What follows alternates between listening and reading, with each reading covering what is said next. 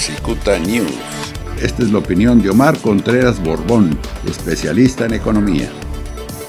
Bueno, vamos a saludar con mucho gusto a Omar Contreras Borbón. Yo me quedé pensando en el asunto de la refinería de Dos Bocas que anunció el presidente de la República y yo lo asocio con la caída del precio internacional del petróleo.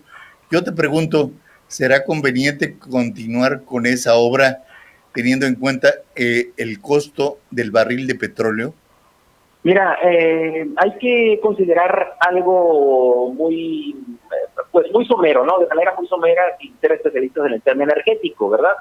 Pero sí en el tema de los números, un poco, eh, Jaime.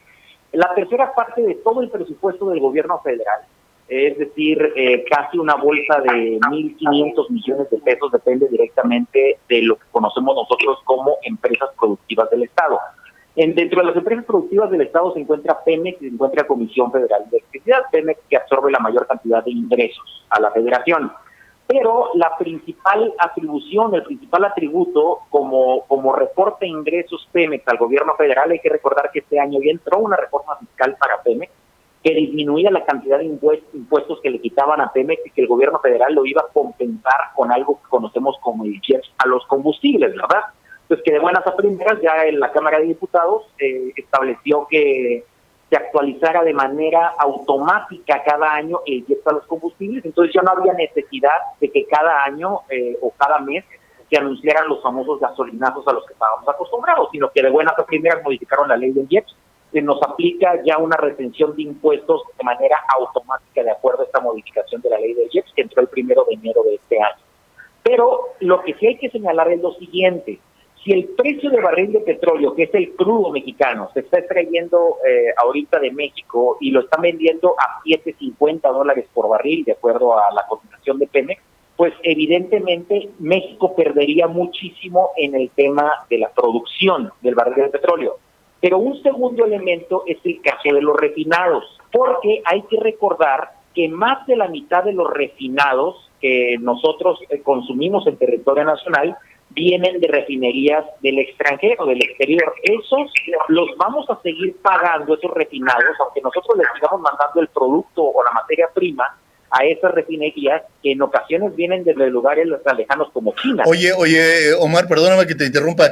Entonces, con base en esto que acabas de comentar, con base en esto, el presidente López Obrador mantiene su intención de construir dos bocas. Bueno, con base en eso mantiene su intención de, de construir dos bocas porque dice el presidente, bueno, una parte es lo que produce la plataforma de producción petrolera invertir ahorita en pozos petroleros pues sí sería una tontería. Ya el dólar hoy está, el dólar, barril de petróleo está cotizando a 8.54 y ellos hablaban anteriormente, antes de que tuvieran estos precios, que producir un barril de petróleo costaba entre 10 y 12 dólares, ¿no? Entonces, pues ya prácticamente no te está saliendo ni el costo, pero el refinado de ese producto lo sigues pagando al exterior.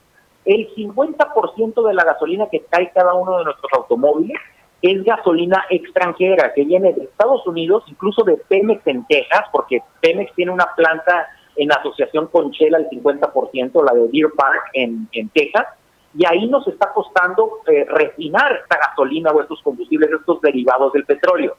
Sin embargo, creo que quemar en el, en el mediano y largo plazo, Jaime, es una mala idea seguir quemando el petróleo, ¿no? Es decir, lo estamos utilizando como energético los estamos, estamos convirtiendo el petróleo únicamente en estas plantas de refinación que se quiere abrir aquí en Dos Bocas, que por cierto, el año pasado, en mayo del año pasado, había anunciado el presidente que esta planta de Dos Bocas iba a gastar 8 mil millones de dólares y ahora apenas a principios de abril, la semana antepasada, anunció el 9 de abril, anuncia el presidente que quizá vaya a costar entre 15 y 17 mil millones de dólares, es decir, ya duplicó el precio de dos bocas en Tabasco. Todavía no está eh, funcionando esa planta, sin embargo ya nos dijo que nos va a costar el doble construir esta planta de dos bocas y que le va a costar únicamente a los refinados, cuando en el mediano y en el largo plazo la creencia natural es que la energía no renovable, como es el caso del petróleo, el petróleo tú lo sacas del subsuelo y no se renueva es que tiendan a desaparecer. A ver, a ver, eh, vamos a pararnos en esa parte, Omar. Dinos a quienes lo ignoramos, ¿cuál puede ser el combustible del futuro? Bueno, evidentemente hay países como en los europeos que le están apostando ahorita a energía eléctrica, ¿verdad? Eh, a plantas de energía solar.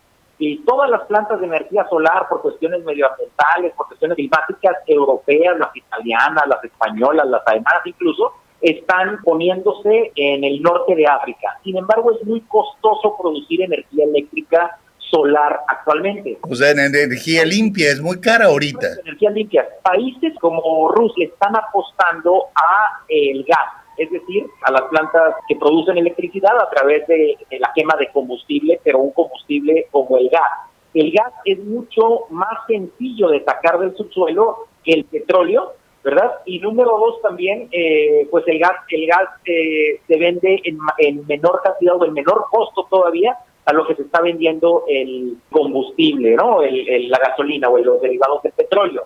Y en México lo que sí deberíamos de apostarle quizá es a los refinados del petróleo, pero eh, estos segundos refinados, esto que conocemos como, como derivados del petróleo, por ejemplo, la mezclilla es un derivado del petróleo, el plástico, los polímeros son derivados del petróleo, eso que, que, contiene valor agregado y que se utiliza en la industria de la transformación, creo que vendría siendo mucho mejor negocio que únicamente estar quemando el petróleo en suelo mexicano, y a eso no le está apostando todavía este gobierno, no le está apostando a la elección del presidente de la República. Creo que se queda en una primera fase, una fase que yo consideraría positiva porque no nos va a costar la refinación, pero no está el horno para bollos, Jaime. Es decir, ante una crisis económica como la que es previsible para México, creo que el gobierno federal debería recortar este tipo de gastos, este, este tipo de inversiones, que lo único que van a generar es, quizás sí, van a redituar en el mediano plazo, pero no en el corto plazo, que es donde se requieren los incentivos y los apoyos para las familias mexicanas.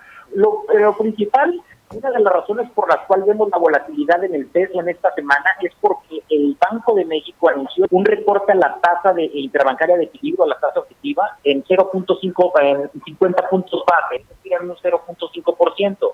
Ahorita ya la tasa de interés en México está en el 6%. Cuando llegó a la presidencia Andrés Manuel López Obrador, la tasa de interés, la preocupación era la inflación que vivíamos en México y que no la teníamos tan contenida durante los dos últimos años de la presidencia de Enrique Peña Nieto, los dos últimos años del sexenio anterior, y en aquel momento México estaba creciendo al 2.1% y la tasa de interés estaba en el 8.25, es decir, los bancos te prestaban bastante bien, te, daban dinero, te daban, eh, te daban eh, intereses por mantener tus inversiones, y ahorita ya la tasa de interés del Banco de México está en el 6%, es decir, en esta presidencia ya se ha reducido 6.25 puntos. Esto lo que está ocasionando esta semana es que salgan capitales a lugares más atractivos para poder eh, que estas inversiones que tienen eh, principalmente en dólares o en algún tipo de activos, pues le reditúen más en otros en otros lugares, ¿no? En lugar de México, porque dos temas. Número uno, eh, la Secretaría de Hacienda y Crédito Público está previendo que el próximo año, el próximo año, es decir, 2021, exista un crecimiento económico en México del 3.4% pero este año decreceríamos 3.5%, este año.